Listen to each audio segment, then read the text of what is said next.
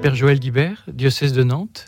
Après avoir été curé, j'ai eu un appel à prêcher que j'ai bien sûr soumis à mon évêque. Il a discerné au bout de deux ans, il m'a dit qu'il y avait un appel et maintenant je mène une vie un peu à, deux poumons, à double respiration. Je suis retiré dans une vie d'ermitage où là je ne reçois personne et je fais l'adoration et j'écris des, livres. Et puis après je pars prêcher. Je prêche à tout. J'aime bien la côté généraliste et surtout, je voudrais dire, euh, pas pour la formule convenue, je suis un prêtre trop heureux.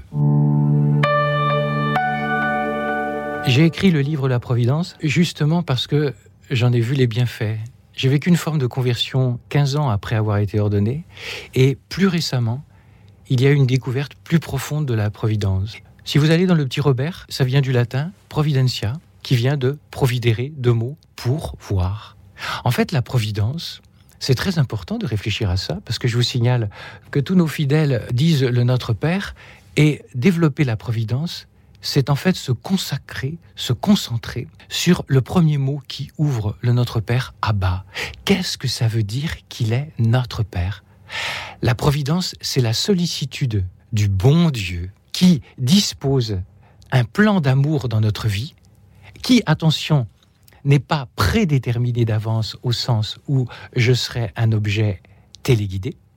C'est une partition qui s'écrit à quatre mains, comme les grands pianistes. Les mains de Dieu qui nous précèdent parce que la grâce est toujours première, et en même temps nos mains, c'est-à-dire que nous sommes vraiment coopérateurs de la Providence. La Providence marie le, le paradoxe suivant, c'est effectivement la parfaite confiance en la Providence et en même temps une participation. Il y a des gens qui sont très loin de l'Église, qui vont vivre quelque chose de la Providence qu'ils n'arrivent pas à nommer Dieu. Et puis il y a des gens qui sont pleins du bon Dieu et qui vont en fait vivre une forme de schizophrénie dont a parlé le Concile Vatican II, une sorte de divorce entre la foi et la vie. C'est-à-dire, oui, oui, Dieu, oui, mais en fait, c'est une idée, quoi. Ça passe pas à l'expérience. Et c'est bien dommage parce que ce Dieu, comme dit la théologie classique, est bonum diffusivum sui, ça veut dire un bien diffusif de soi, c'est-à-dire qu'il n'attend que notre oui, l'ouverture de la porte de notre cœur pour venir nous envahir et, comme dit l'Épître aux Romains, travailler au bien de ceux qui aiment Dieu et qui s'abandonnent à la providence. Il y a deux difficultés avec la providence. Le problème de l'articulation avec la liberté, on en a un peu parlé, donc on ne va pas y revenir. La providence est difficile à marier avec ce fameux problème du mal, qui restera, comme dit le philosophe euh, Gabriel Marcel, toujours le fond de sauce de l'athéisme, là où il va puiser des militants. Disons quelques sentences extrêmement importantes à propos de la confrontation de Dieu Providence, un Dieu bon, un Dieu tout-puissant, avec le problème du mal. Dieu ne veut jamais le mal. Si vous lisez la Genèse, la création chaque jour, et Dieu vit que cela était bon, et quand c'est l'homme, c'était très bon. Dieu ne veut jamais le mal, mais il a voulu les créatures. Et nous ne sommes pas des Pinocchio avant que les fils soient coupés. Nous sommes des, des Pinocchio libres. Et dans cette liberté, il y a la capacité de faire le mal. Et le récit qui peut paraître mystérieux, mais qui dit quelque chose de réel et qui s'est produit dans l'histoire, c'est-à-dire du péché originel, eh bien, l'homme a laissé rentrer le mal. Et il y a quelque chose de sans dessus dessous. Mais attention, parce qu'il y a une autre créature qui l'a précédé, tout se tient. Comme dirait notre pape actuel, tout est lié.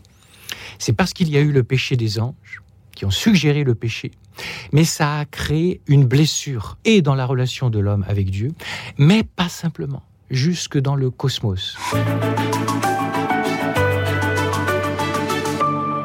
Ensuite, on doit rajouter ceci. Non seulement Dieu ne veut pas le mal, mais il est allé jusqu'au bout, lui l'innocent du mal, en s'incarnant et en prenant la violence des, hommes qui s'est laissé tuer pour habiter de l'intérieur cette mort qui était le suprême de la révolte contre Dieu, en en faisant le suprême de l'abandon à Dieu.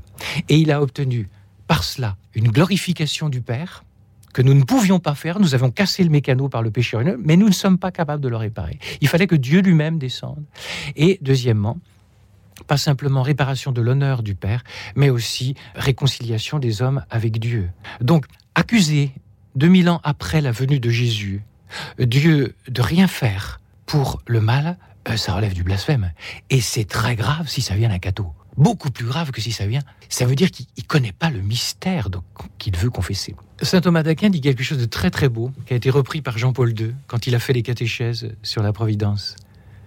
C'est là qu'on voit que c'est très grand, comme dirait la jeunesse, c'est géant la providence. Saint Thomas d'Aquin dit que Dieu est la providence et qu'il aime tellement l'homme qu'il fait de l'homme une providence pour lui-même et une providence pour les autres. On peut discuter à bâton rompu pendant des heures sur les concepts du mal, de la liberté. Tant que les fidèles qui nous écoutent, chers auditeurs, vous ne passerez pas à l'expérience, eh bien, vous resterez en deçà du mystère. Vous pourrez jongler avec des belles idées, et si vous êtes savant, vous pouvez impressionner. Mais c'est tellement mieux, l'expérience de la Providence, car il n'attend que ça. Dieu n'est pas une idée, c'est un cœur, et même un sacré cœur, qui n'attend que l'ouverture de mon âme, qu'il n'attend que mon rendre amour pour donner son amour, débloyer tout son plan, et puis surtout donner une fécondité. Moi, je vous le dis euh, très simplement, chers auditeurs, moi, je me tracasse pas pour les livres, j'obéis et, et je vois, ça touche les gens. L'expérience de la providence se fait vraiment pas à pas. La première chose est d'y croire. La deuxième chose est de vouloir voir la main de Dieu dans chacun des événements. La troisième, c'est de vouloir s'unir à la volonté de Dieu qui permet ou veut l'événement. Puisqu'on l'a dit, euh, il ne veut jamais directement le mal. Quand on entre là-dedans, on avance pas par pas.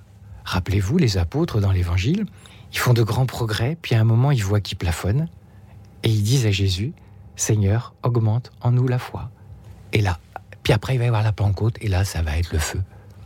Donc, il faut être assez humble à l'école de la Providence. Il faut accepter de franchir étape par étape et pas vouloir être trop gourmand.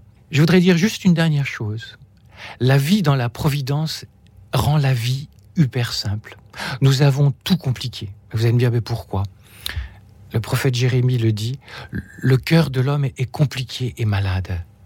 Et pour nous, se recevoir de Dieu dans le très très concret des riens de l'existence est devenu compliqué, parce que notre cœur est compliqué. Et ce qui fait que le simple de la vie en Dieu de se recevoir nous paraît, mais c'est comment faut faire mon père? Bah vas-y, essaye, tu vas voir, ça, va te paraître hyper simple quand tu passeras l'expérience.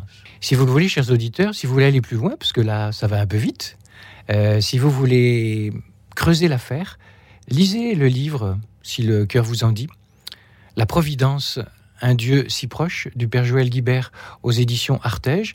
Et puis, sachez que dans l'année, j'ai commencé à filmer les retraites, donc à filmer les enseignements, donc à, filmer le livre.